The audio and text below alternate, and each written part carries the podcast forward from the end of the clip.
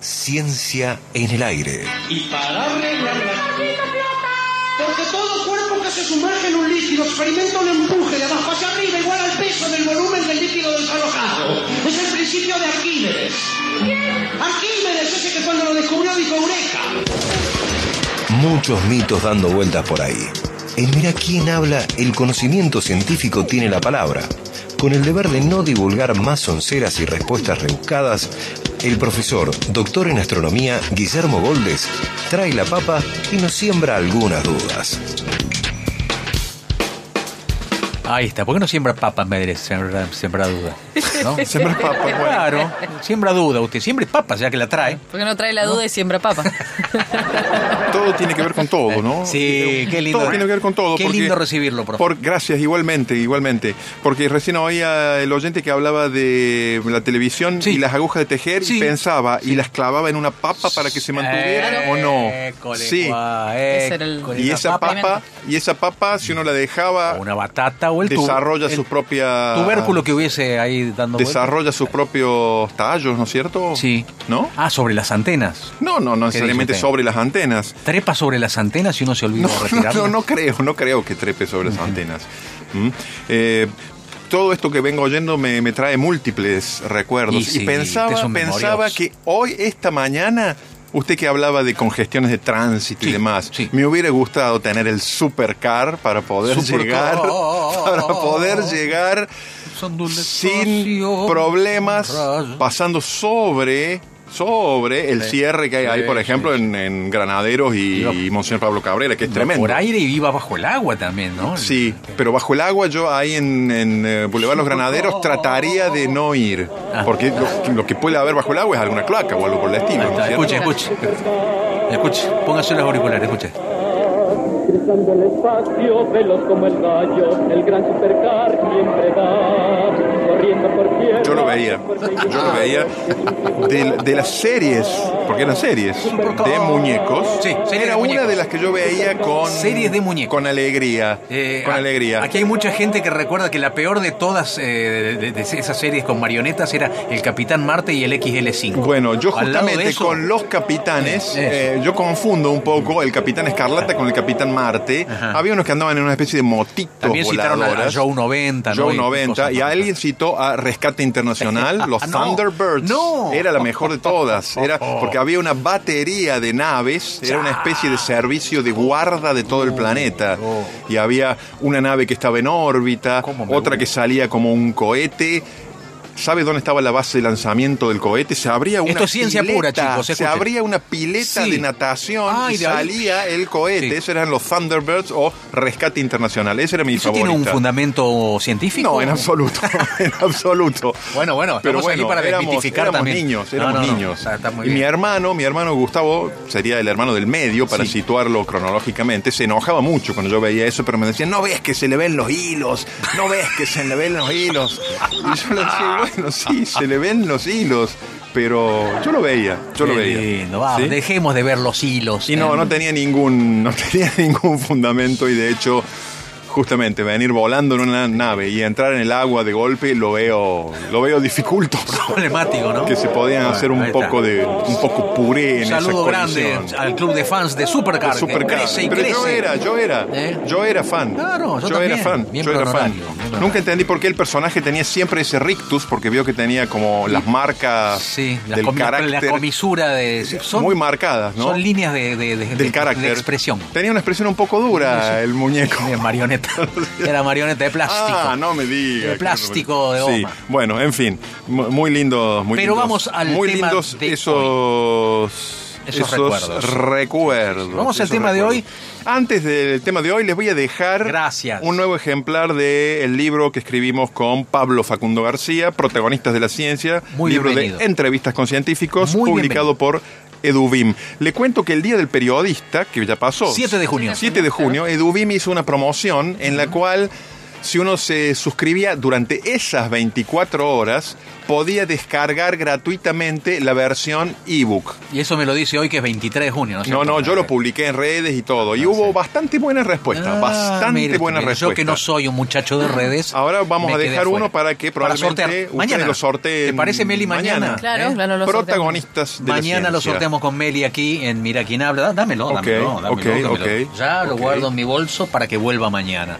Porque yo no toco mi bolso. Ah, y aquí no se puede dejar, Eh, porque hay tantos programas. Hay, no, hay mucha gente interesada en este tipo de libros. Ah. ¿Te das cuenta? Mucha gente que lee Eh, mucho.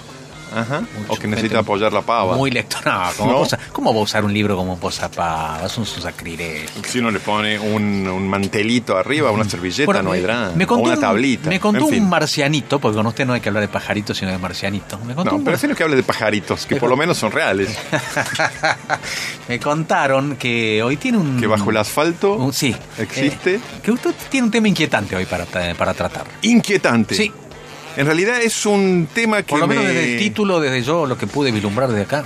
Un tema que me pasa mi, mi hermano Oscar, mi hermano mayor. Recién hablamos Hola, de, Oscar, mu- mucho gusto. Recién hablamos de Gustavo, mi hermano del medio cronológicamente, que se enojaba por los hilos Sí, de, de las las marionetas. marionetas, sí.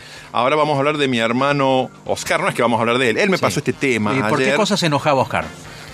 Por muchas, por muchas, pero no, no vienen al caso. No al cascarrabias, caso. Oscar. ¿Eh? Bueno, Oscar el cascarrabias es un saludo grande. Bueno. Me hace quedar muy bien con mi familia. Yo que digo, los voy a mencionar porque entonces van a estar alegres. Oscar, va con onda, Bueno. Oscar. Vamos. Oscar y Gustavo viven en Buenos Aires. mm, Probablemente no estén en este enterar. momento, Se pero van- sí van a. se van a enterar. Lo van a ver en redes o Sí, algo, ¿no? claro, en el claro, Spotify. Sí, claro. se van a enterar. Bueno, eh, el tema que me pasa. No es un tema nuevo en el sentido que es algo de lo cual los biólogos ha- hablan hace tiempo. Pero le tiro el título así y después lo desmentimos, por supuesto. No, no desmienta nada, no. No desmienta. Si va, si va título, se sostiene. Se. Hormigas zombies. Hormigas zombies Hormi- colonizadas por hongos. Oh. ¿Sí? ¿Dónde puedo ir a ver eso? ¿Dónde puedo verlo? Bueno, puede verlo en muchas noticias. Hormigas zombies colonizadas por los hongos. por una especie no lo digo yo, de lo dice un hongos, ¿no? científico. Una especie de hongos que se- es complicado el, el nombre el nombre científico del hongo, lo voy a leer. Ophiocordyceps unilateralis es el hongo, Está bien. ¿no? ¿Lo conoce? Es muy personalista, hongo, ¿no? El Bueno. Yo, yo y solo yo. Es un hongo parásito. ¿Qué Mira. significa esto? Bueno, parásitos sabemos todos Come gratis. qué son. Come gratis. Bueno, sí, come gratis, come gratis.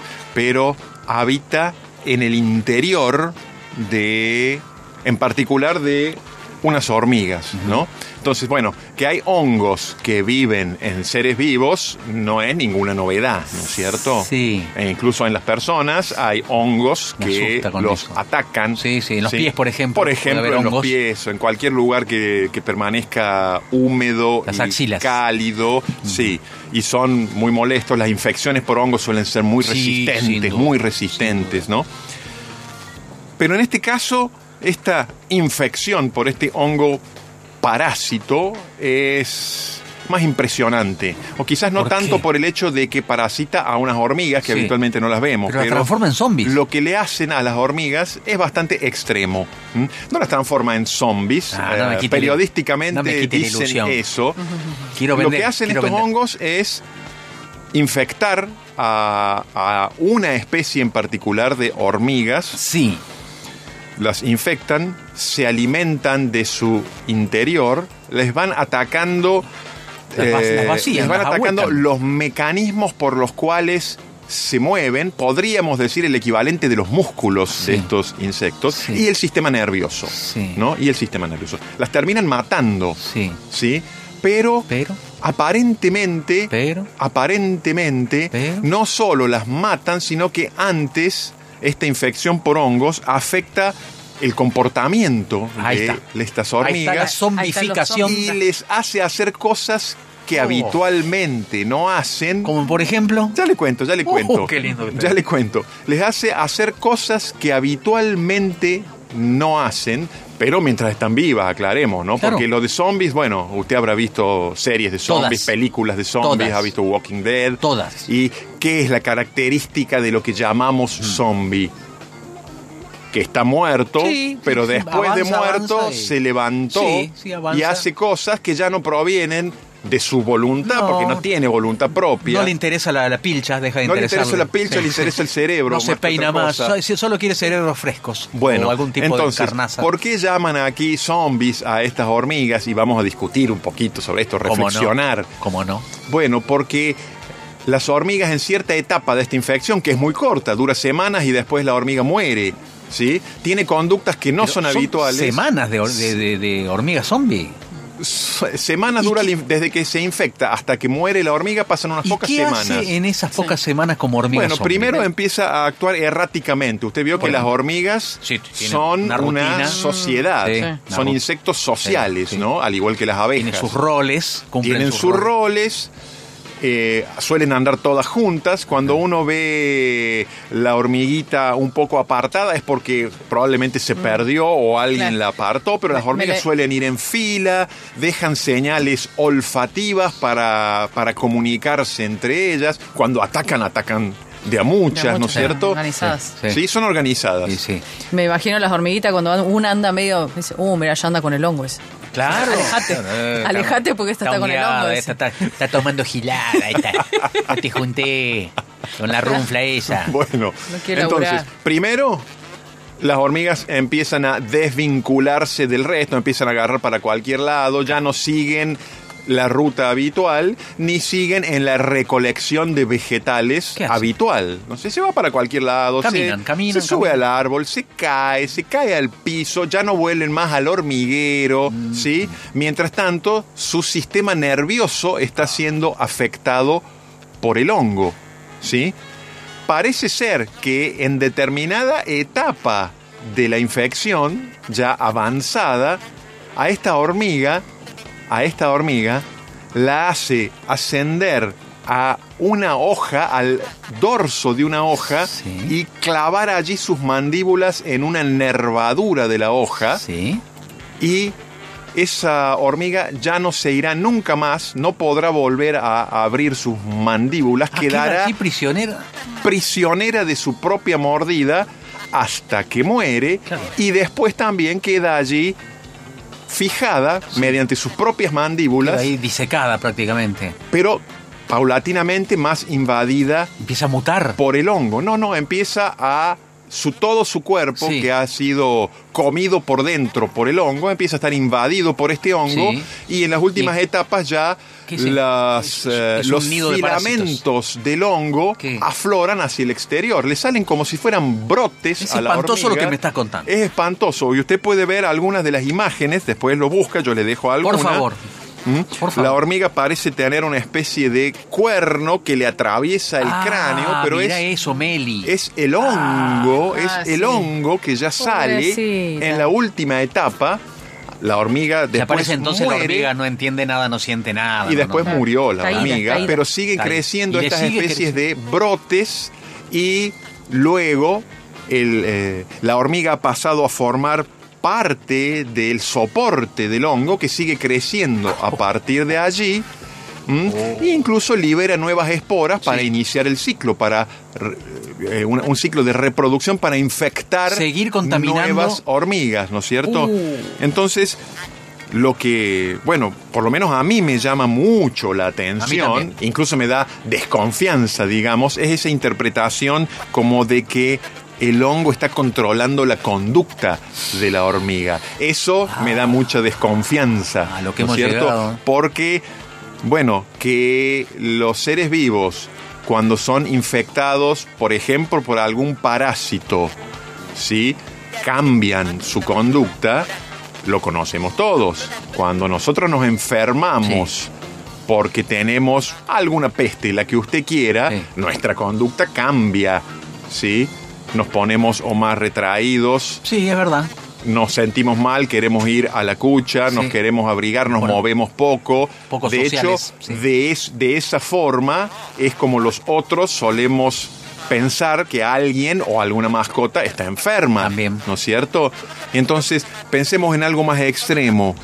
Un perro, por ejemplo. Un perro. Un perro. Sí. Usted sabe que una de las enfermedades más terribles que afecta a los perros y a otros mamíferos es la rabia. Sí. La rabia producida por un virus que es mortal, Sí. ¿no es cierto? Una vez que atacó, es, mu- es muy difícil zafar, tiene una letalidad muy alta. En una etapa de la rabia es habitual que, además de babear, los perros se pongan agresivos. Es cierto. Y cuando está muy agresivo, ¿qué hace un perro? Puede morder. Al morder, si está infectado de rabia, contagia. Contagia. Entonces, uno también podría pensar, y vería que no es tan esotérico esto, que mediante la agresividad y la mordida de un perro rabioso, bueno, eso en el fondo es un mecanismo que al virus le facilita transmitirse a otro animal. Ya lo vimos en Walking Dead. Bueno, ¿eh? La- el contagio de la mordida. es decir, si usted mediante una infección, un perro, Eh. mediante una infección, o un murciélago, Sí. que también es muy común, También. mediante esa infección, por algún motivo ese animal se vuelve más agresivo de lo habitual y muerde a otro, es un mecanismo por el cual el virus se está esparciendo, porque usted recuerde que un virus o una bacteria infecta a un ser vivo, ¿sí? Eso tiene normalmente dos desenlaces posibles. O dura un tiempo y se cura, con lo cual la infección desaparece, o ese ser termina muriendo y si no contagió a otro, también a la larga la infección desaparece, porque tanto los virus como las bacterias necesitan de un ser vivo en el cual hospedarse. Claro.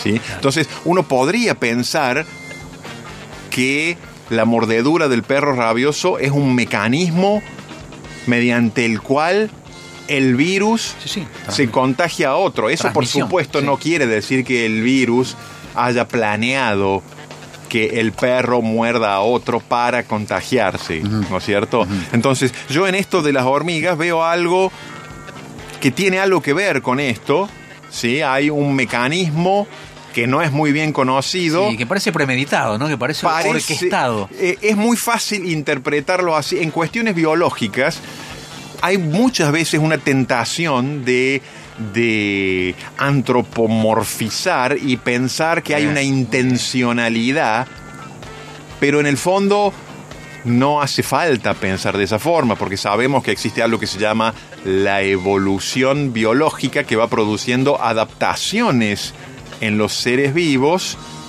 que va produciendo mutaciones en los seres vivos y que a la larga las mutaciones que sobreviven como especie son las que le dan alguna ventaja a, ese, a, a esa especie, ¿no es cierto? ¿Sí? No hace falta, mejor dicho, no es que no hace falta, ya no se piensa en términos esos de intencionalidad, que uno se adapta por una intencionalidad, no. Son las condiciones y las mutaciones en las Exacto. especies las que hacen que algunas especies sobrevivan más Sí. y otras sobrevivan menos. Es algo parecido a lo que estamos diciendo eh, con respecto a las infecciones por virus y bacterias, ¿no es cierto? Si no se contagian, ¿sí? Bueno, esa infección termina, Termina, allí. termina. Con la vida o con la muerte del huésped, Sí, pero termina Por eso allí. se sugiere el aislamiento, ¿no? De la persona Claro, infectada. claro. Pero eso, que el contagio le dé una ventaja eh, vital a la bacteria, porque si no, el, eh, su existencia se extinguiría en ese solo individuo contagiado. Eso no quiere decir que haya ningún tipo de intencionalidad Está en bien. esas bacterias. O yo veo en un plan este ca- macabro ahí. Yo veo un plan de macabro. acuerdo, ¿Eh? estoy, eh, estoy de acuerdo con que usted vea eso porque sé que ve ese tipo de cosas. Yo veo cosas. Entonces, eh, me pareció interesante relacionar esto, que por supuesto no tienen nada de zombies, porque mientras las hormigas tienen conductas Sí. extrañas, Sí. mientras están vivas, ¿sí? Mientras están vivas. Entonces, eh, no tiene nada que ver con... Tampoco se andan comiendo entre ellas, ¿verdad? De- Aparentemente no. Y después hay otra cuestión, ¿no? Hay otra cuestión que puede tener que ver con cómo los investigadores hacen la investigación. Porque los investigadores encuentran que hay muchas hormigas que ya están muertas con el crecimiento de estos hongos por todos lados, Sí. saliéndole Brotadas. brotadas por todos lados y que están prendidas aún después de muertas a las nervaduras de las hojas. Sí. Mi pregunta sería, que no tengo respuesta, ¿no será que encuentran esas hormigas porque esas son fáciles de ver? mientras que las que Hay sencillamente murieron que y cayeron al piso. Sí, sí, sí, o van a morir a un lugar recóndito. Eh, no, no creo tampoco que las hormigas tengan un ritual para su muerte. ¿no es Créalo, cierto? créalo. Bueno, bueno. Son una sociedad muy organizada. ¿No, habrá un efecto de que se encuentran lo que es más llamativo, más fácil de ver y las otras hormigas que se murieron más o menos, llamémosle normalmente, Sí. no las estamos viendo, Claro. no lo sé. Pero no mueren de lo sé. mismo. Sí, no lo sé. Bueno. Lo que sí es cierto es que la conducta de estas hormigas se ve afectada por estos hongos que les atacan el sistema nervioso, pero por otra parte, como usted bien dijo recién un poco con sorna, el consumo de ciertas sustancias y alguna de ellas provenientes de hongos, todos sabemos que afecta la conducta incluso de las personas. Entonces. ¿por qué no va a afectar la, La conducta de conducta hormiga, claro. de las hormigas? Por supuesto. ¿no? Bueno, esa era un poco, un poco la idea. Es fascinante. Este es un estudio real, ¿no? Que lleva un Estos título. son- no, no es solo un estudio, so- eh, hace muchas décadas que se vienen es estudiando. una certeza. hace muchas décadas que se vienen estudiando los efectos Bien. de eh, estos hongos en estas hormigas. Le tiro otros casos que, de los cuales se habla mucho. Por favor. ¿sí? La toxoplasmosis es una parasitosis. Sí.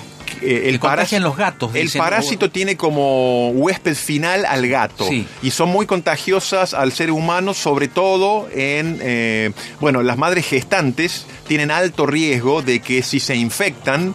Por eso se les recomienda muchas veces mantenerse durante la gestación alejada de los gatos. Eh, esto pueda producir eh, eh, perjuicios importantes en el desarrollo del feto, ¿no? Pero entonces, hay muchos estudios que dicen que cuando las ratas se infectan con este mismo parásito, Sí. ¿sí? Sufren modificaciones en su conducta y ya no le huyen al olor de la orina del gato, Sí. sino que incluso se sienten atraídas por el olor de la orina del gato. Increíble. Suicida. Bueno, hay mucha gente que a esto le llama las Sí. ratas suicidas Las ratas porque, eh, bueno, Va- piensan va en que... línea recta a su, a su perdición.